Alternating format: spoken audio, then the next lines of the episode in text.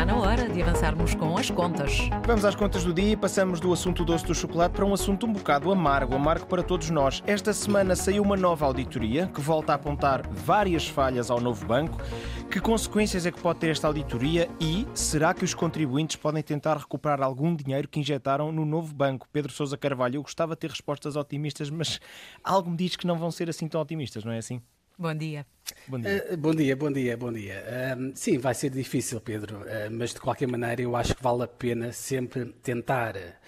esta semana, como dizias, portanto, ficámos a conhecer a terceira auditoria feita ao novo banco, por conta do dinheiro público que os contribuintes lá injetaram, e as conclusões, para variar, são sempre assustadoras. É caso para dizer, usando aquela expressão popular, cada cavadela sua minhoca. Ou seja, cada vez que há uma auditoria ao novo banco, alguém vai lá escavar, vamos sempre descobrindo coisas novas e coisas desagradáveis. Enfim, e com todo respeito pelas minhocas.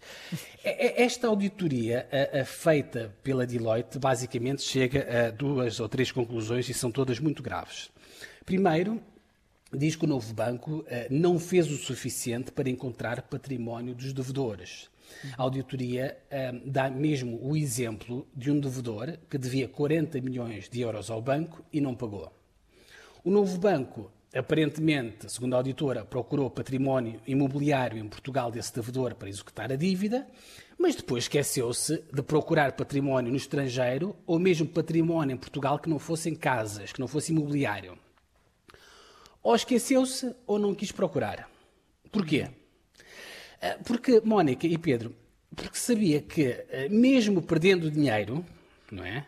Podia sempre acionar um mecanismo de garantias públicas que é financiado pelos bancos e pelos contribuintes. Claro. Depois, a auditoria uh, também diz que não se percebe muito bem o racional da venda do negócio do novo banco em Espanha. O banco do novo banco em Espanha foi vendido por um euro, e deu prejuízos de 147 milhões de euros aos contribuintes. E a razão aqui é a mesma, ou seja, mesmo que vendesse a sucursal em Espanha com prejuízos, sabia que o mecanismo de garantias públicas lá estaria para cobrir as perdas. Finalmente, a auditoria diz que houve anulações de créditos sem justificação e diz que também havia fundos de reestruturação no banco avaliados significativamente abaixo dos outros bancos, daquilo que faziam os outros bancos. Ah, bom, Pedro e Mónica, com estes artifícios todos, o novo banco lá conseguiu ir buscar 3,4 mil milhões de euros de dinheiros públicos a este mecanismo público.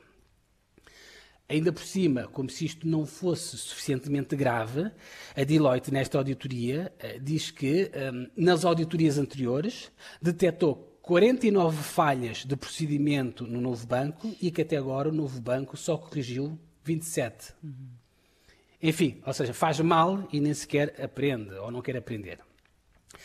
Uh, regressando ao início, Pedro, portanto, perguntavas se os contribuintes, portanto, à luz disto que agora conhecemos, destas conclusões, se nós, portanto, se os contribuintes podem tentar recuperar algum dinheiro que injetaram no novo banco. Eu acho que a resposta é claramente sim. Obviamente que não vou ser eu, não vai ser a Mónica, não vai ser o Pedro a meterem o novo banco em tribunal. Tem de ser naturalmente o Fundo de Resolução, que é uma entidade pública e que é financiada pelos outros bancos.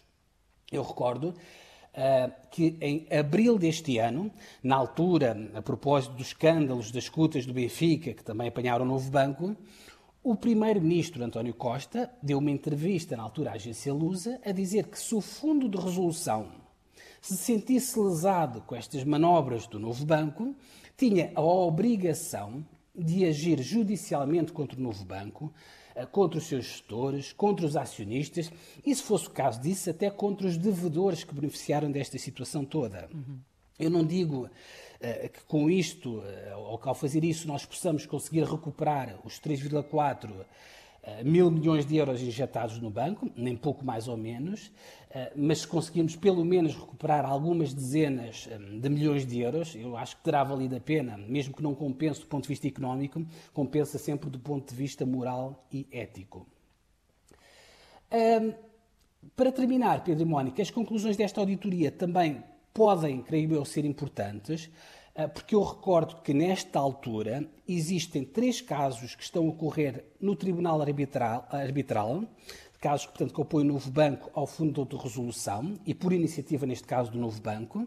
E com esta auditoria, eu creio que a balança, nestes casos, até pode pender mais para o Fundo de Resolução. Uhum. Aliás, um dos casos que está em tribunal, que o Novo Banco levou a tribunal, é inacreditável. Eh, os administradores eh, do Novo Banco querem que seja um mecanismo de garantias públicas a pagar o seu bónus salarial de 2 milhões de euros.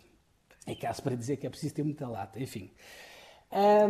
Toda esta situação, portanto, como deve imaginar, do ponto de vista reputacional, é desastrosa para o banco, não é? Por isso é que eu acho, Pedro e Mónica, eh, que o melhor que poderia acontecer eventualmente nesta altura ao novo banco e aos seus trabalhadores e clientes, a maior parte dos trabalhadores e dos clientes não tem culpa de nada disto que está a acontecer. Portanto, o melhor que podia acontecer é que o banco fosse vendido o mais depressa possível uhum. e passasse a ter eh, acionistas e gestores eh, que não tenham esta mentalidade de abutre e que, estão só, e que só pensam, digamos, em ir buscar dinheiro ao Estado. Enfim, Mónica e Pedro, veremos o que é que vai acontecer? Eu, eu, fiquei um bocado lívido e já me caiu mal o chocolate, Pedro Sousa Carvalho, mas é realmente. Que eu dizer, ou seja, mais eu, vale fiz saber. um esforço para mais que vale saber, mais, não fosse tão amargo. Mais vale saber, é... mais vale saber, mais vale saber. Sim, sim, sim, sempre, sempre. Mais vale saber, sempre. Pedro Sousa Carvalho, é muito, muito obrigado e até amanhã.